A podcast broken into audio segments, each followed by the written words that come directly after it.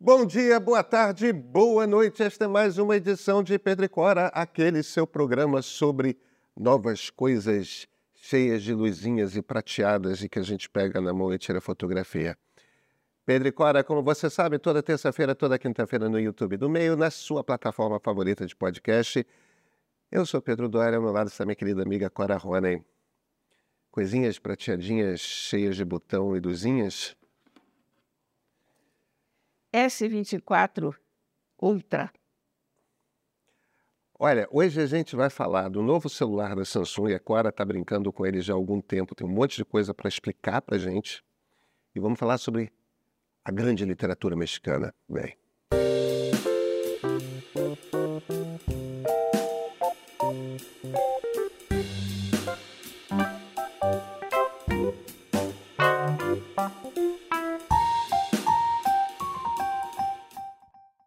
Agora, você acha que não, mas eu reparei no último programa que você estava com um brinquedo novo na mão. Ah, você reparou? Eu reparei. Que você continua com um brinquedo novo na Era mão. um teaser. é que quando você arranja um brinquedo desse, você quer mostrar para todo mundo. E, e esse aí é dourado, ele é... Uma cor bonita, né? É um... Um que não é exatamente dourado, né? Não, ele, ele, é- ele é uma, um metálico Mas tem um toque, discreto, com, toque de amarelo, talvez. vago toque de amarelo, é, como se fosse um bronze, sei lá.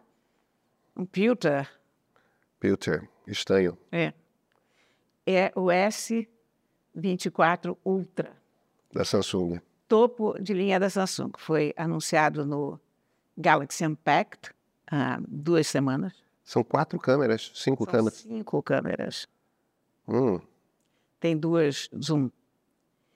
E vou te dizer uma coisa: é o melhor telefone nesse momento à disposição do mercado.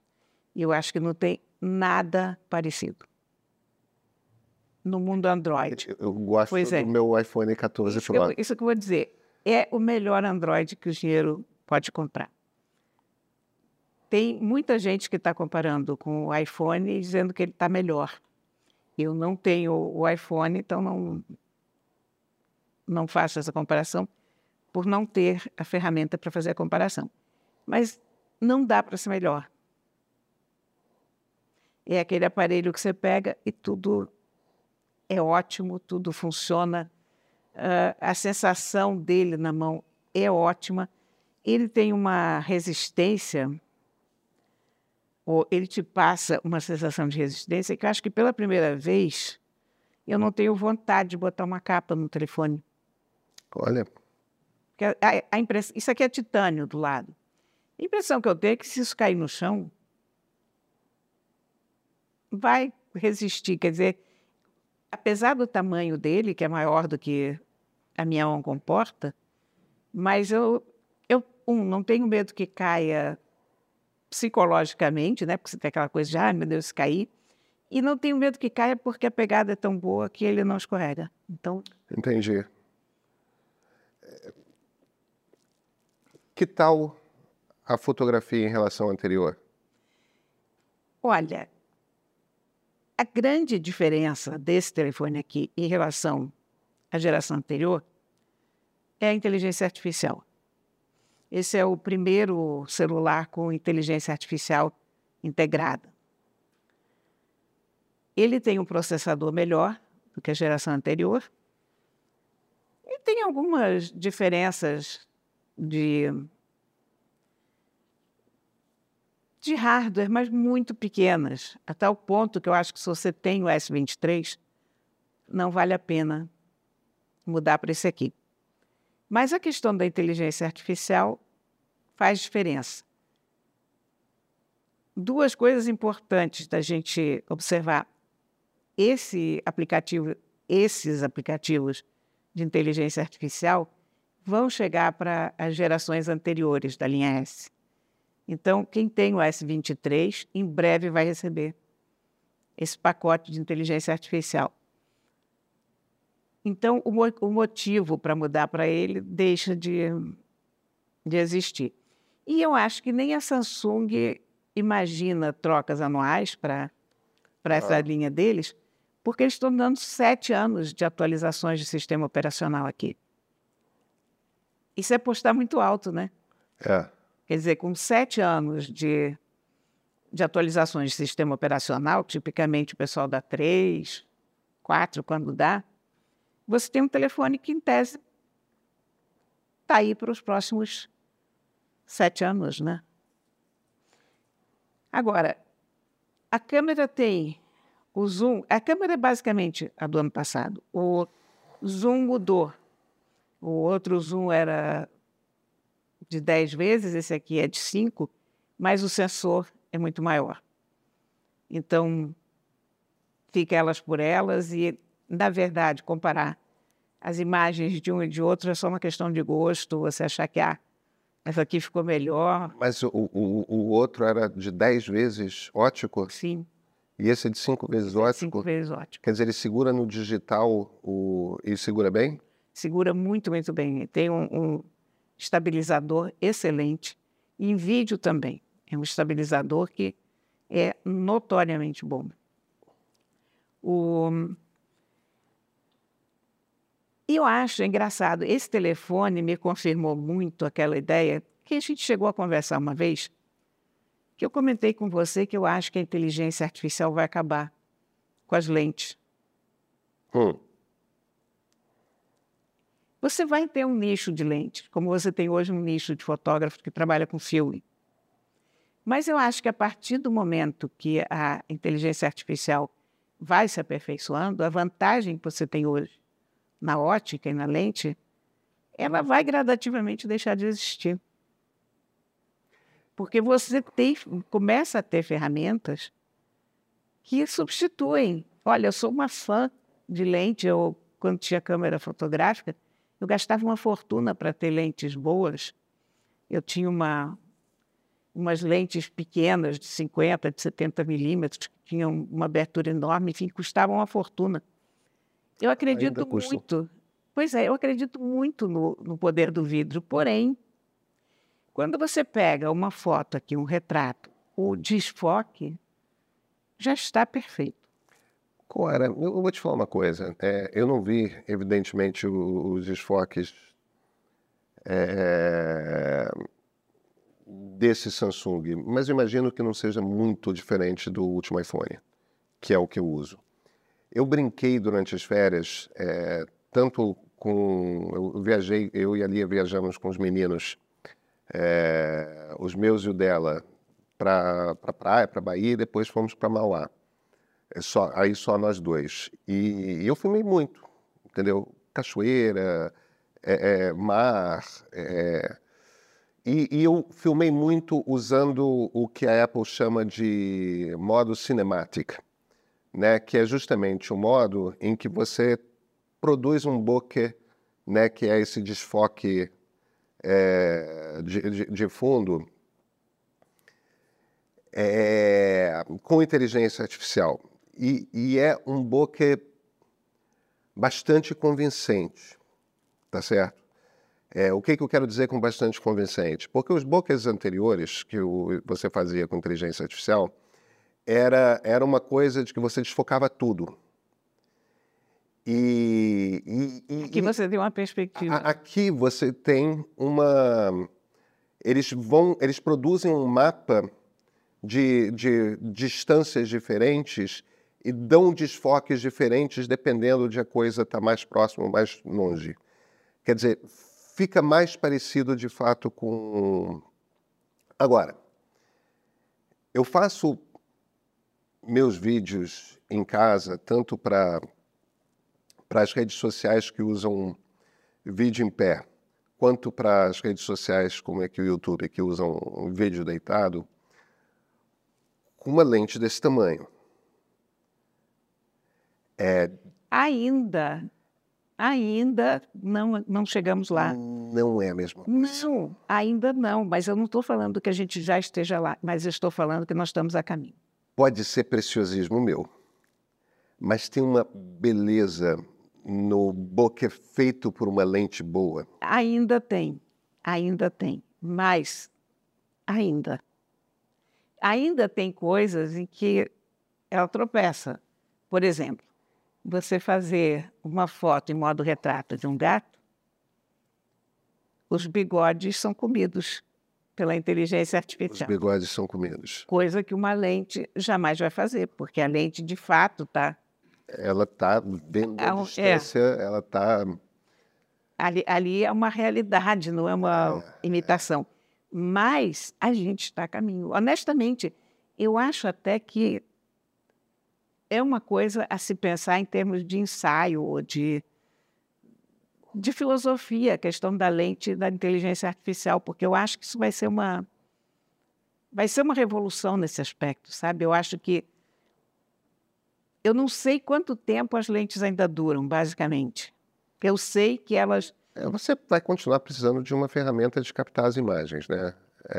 Você vai, mas até, até que ponto que isso vai fazer uma diferença enorme, eu não sei. É, no, no fim das contas, o, o- o, que, que- o que que você tem aqui nessas ferramentas de inteligência artificial?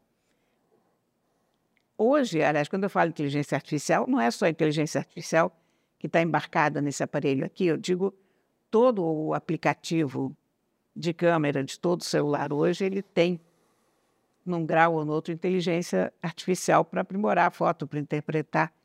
Então, quando você pega uma coisa, digamos, feita a foto da Lua, do Huawei, essa foto polêmica, né, que você aponta o celular para a Lua e você fotografa a Lua com todas as crateras e o mar da tranquilidade, o que você quiser. é uma foto fake. É uma foto fake.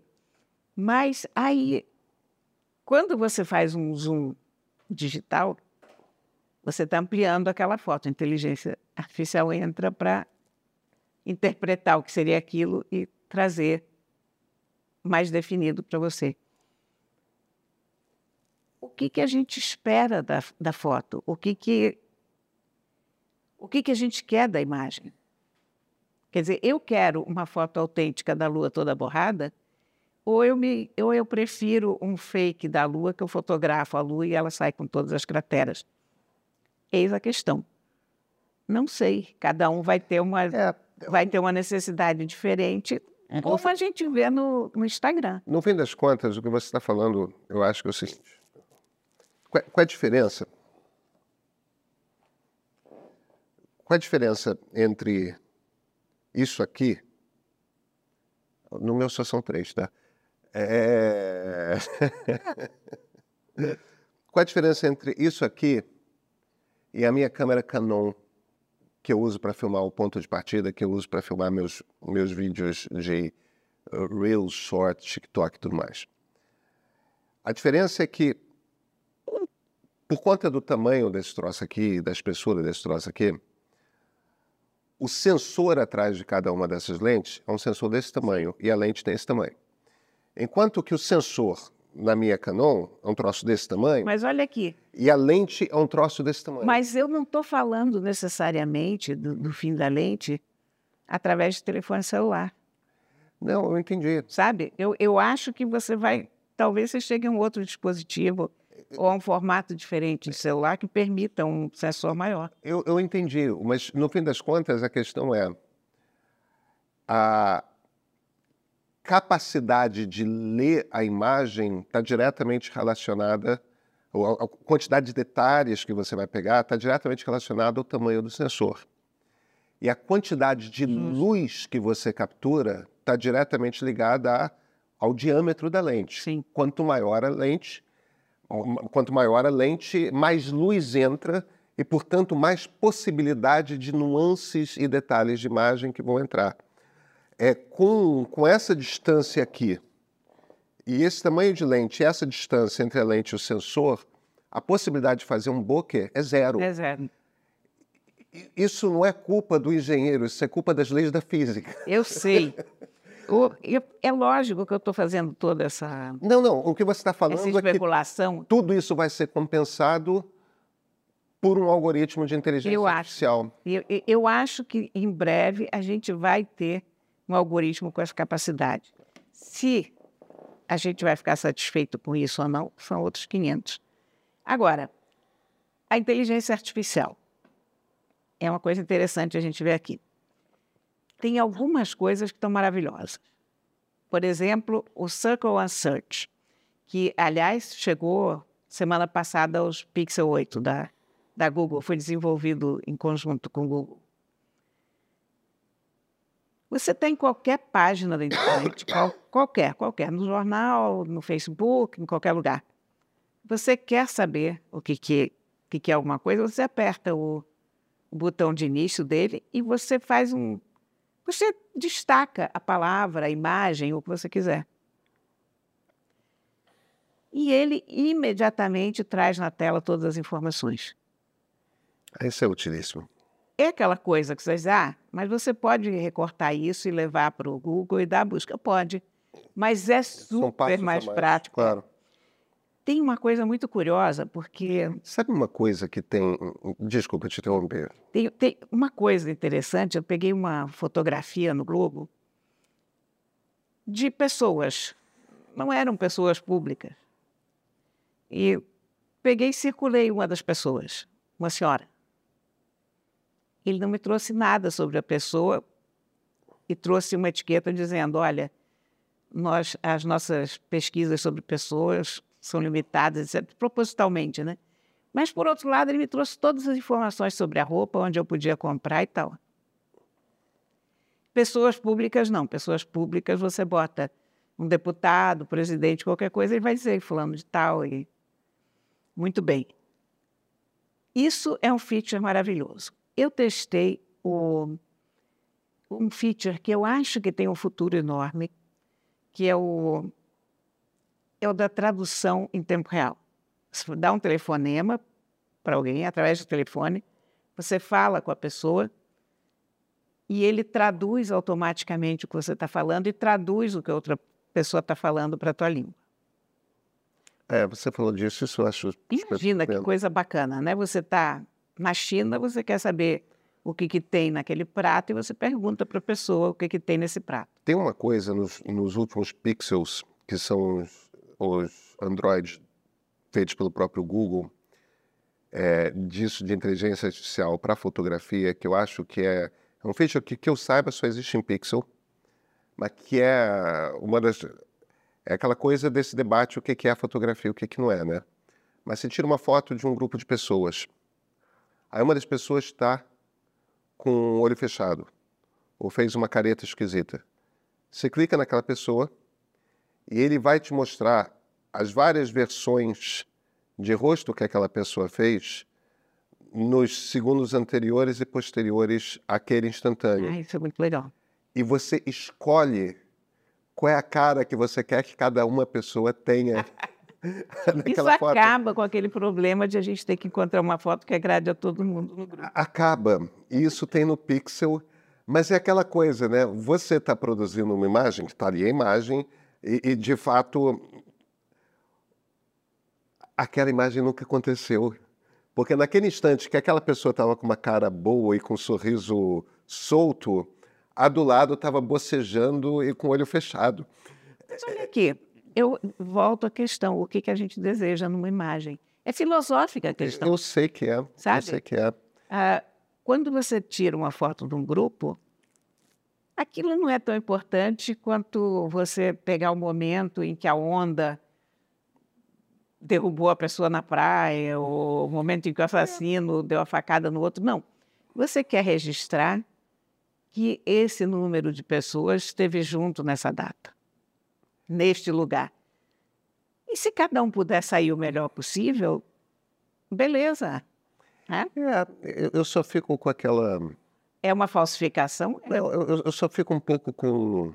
E eu admito que é um conservadorismo da minha parte. E, e imagina, não sou contra existirem celulares é, é, com inteligência artificial e uso muito. Mas, de certa forma, eu, eu talvez pela coisa do treino como jornalista, eu sempre fui tocado muito pela pelaquela tese do, do Henri Cartier-Bresson do, do instante, né? É. é. Que o que você, o, o, que no fim das contas o fotógrafo faz, é, e o Bresson fazia isso com uma, com uma Leica Parallax, né? Não era uma, Não, é impressionante, né? Não era uma SLR, não era uma é. câmera reflex. É, é, é, ele olhando para uma janelinha que não estava mostrando a mesma coisa que a lente estava é, é, enquadrando, ele conseguia fazer registros de instante que é uma coordenação motora entre o olhar e o dedo que é muito especial. E ele produzia imagens muito especiais. Mas olha, se você quiser, é uma nova era é uma nova claro. arte, é uma nova proposta. Quando você olha 90% das fotos do Instagram, elas são irreais. Porque passou um filtro ali, porque a pele não é aquela, porque a pessoa está um pouquinho emagrecida, porque não sei o quê, né? Cora, eu acho que você tocou no ponto-chave. É uma nova arte. É. Não é a mesma arte. Não, é outra, de, é outra coisa. É. O Bresson do Anô. É, é uma é, outra coisa. É outra... E é uma outra coisa que vai se desenvolver de uma forma muito interessante. Mas eu vou voltar para o telefone, eu vou voltar para a voz, porque esse teste foi curioso, sabe? Eu percebi que a inteligência artificial alucina mesmo quando a gente fala. Ah, é? É. Então, eu fiz o, um teste, eu liguei para a Bia, pedi para ela me atender em inglês, falar em inglês e tal. A Bia é totalmente bilíngue, então não há nenhum problema de sotaque perturbar ou qualquer coisa assim. Ele funciona muito bem quando você diz, quando você faz pequenos, pequenas frases muito específicas.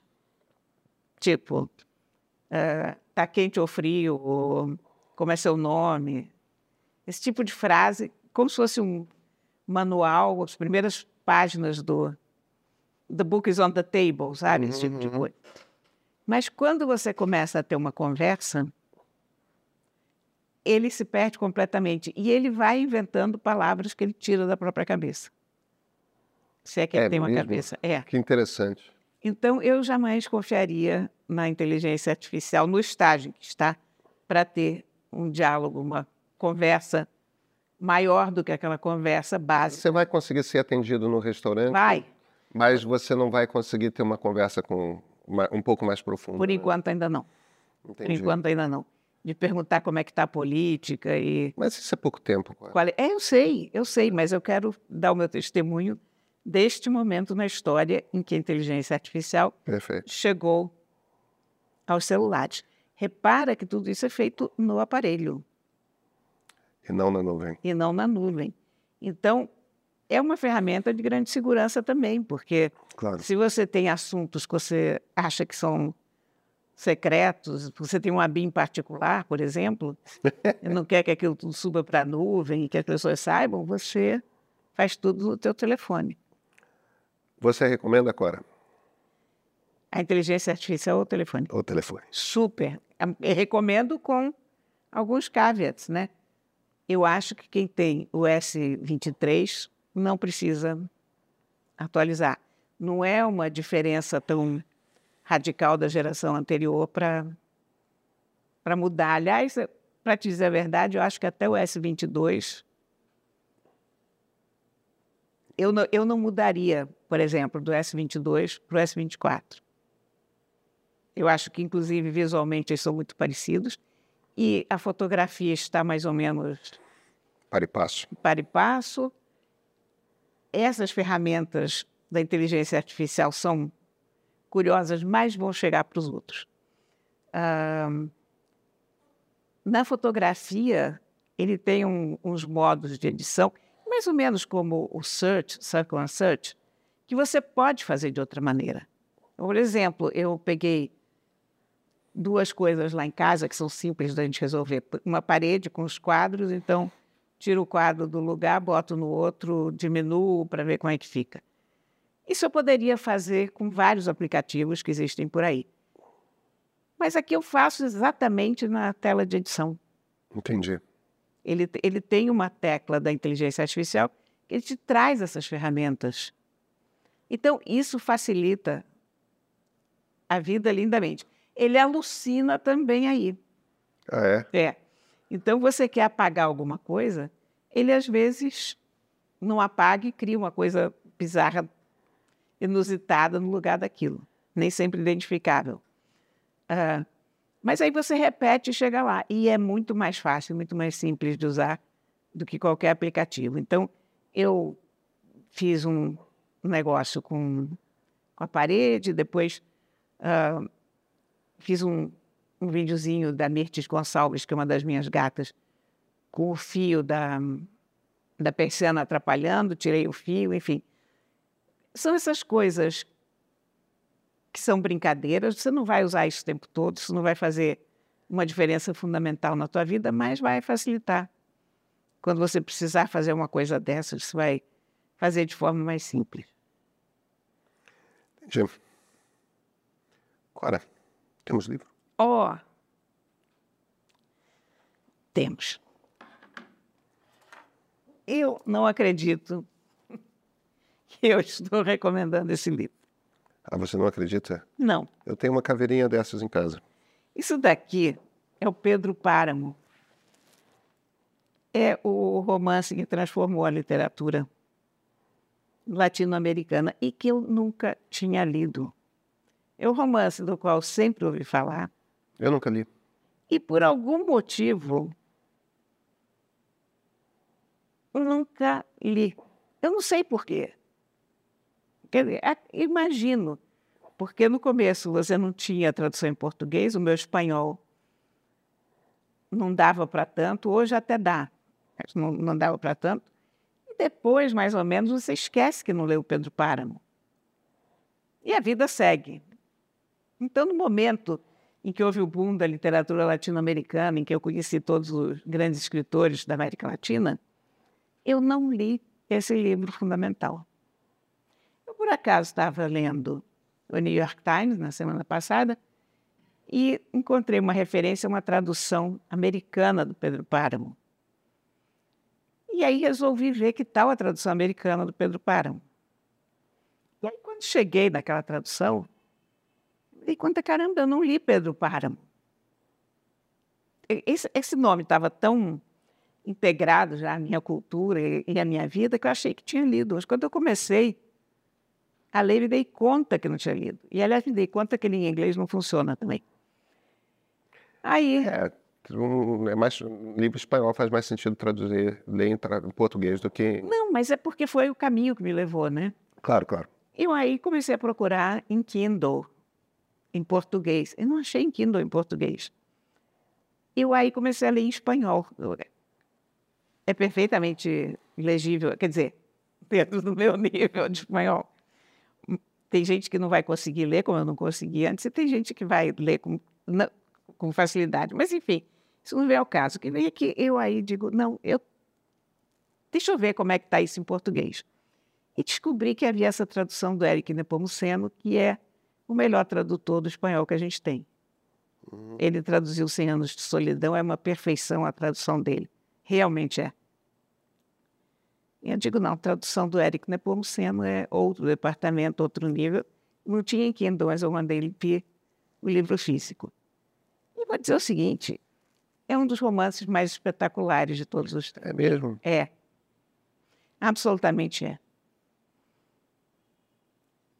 O Juan Rulfo é foi um mexicano que escreveu pouquíssimo. Escreveu um livro de contos, O Chão em Chamas, os chamas no chão, pior que eu não me lembro do nome.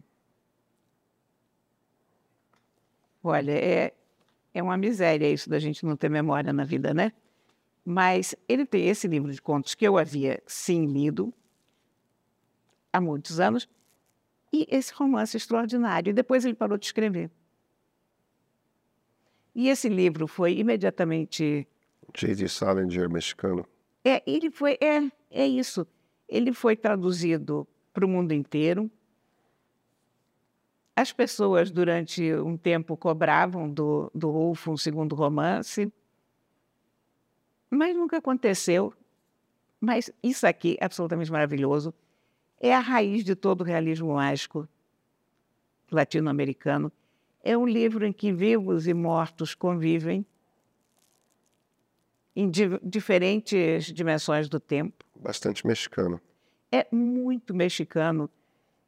E é muito bonito, é árido como o México. É engraçado, é um, um romance em que a paisagem e a linguagem estão muito, muito unidas, sabe? São, são elementos semelhantes. Sabe que eu, eu gosto muito da América Latina. O México é o meu país favorito. Ele, esse livro é absurdamente mexicano, ele não podia ter sido escrito em outro lugar. E é sensacional, inclusive com essa cultura dos mortos, né, da, do Dia dos Mortos. Aqui no fundo, basicamente, é um grande Dia dos Mortos.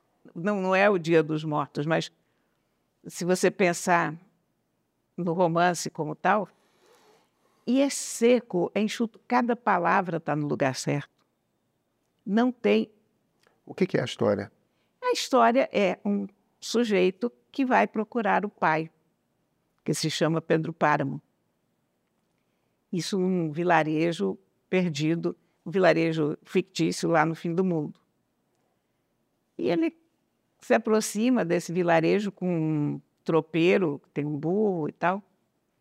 E ele diz, mas por que, que isso está assim quieto? Né? É tão triste vendo o povoado longe. Parece que não mora ninguém aí, o tropeiro. Mas não mora mesmo. Mas está cheio de gente, todos mortos.